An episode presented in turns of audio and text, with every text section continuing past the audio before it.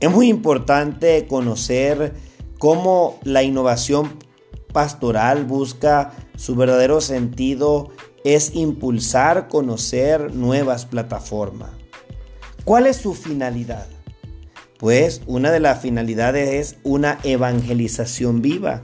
Hoy día lo estamos viviendo por las redes sociales. Como también la innovación, su finalidad es tener una visión integral de la persona para que ésta promueva lo que es una creatividad de nuevos procesos de planificación pastoral. Es verdad que el innovar significa crear. Son oportunidades donde la evangelización tiene que llegar al corazón del ser humano.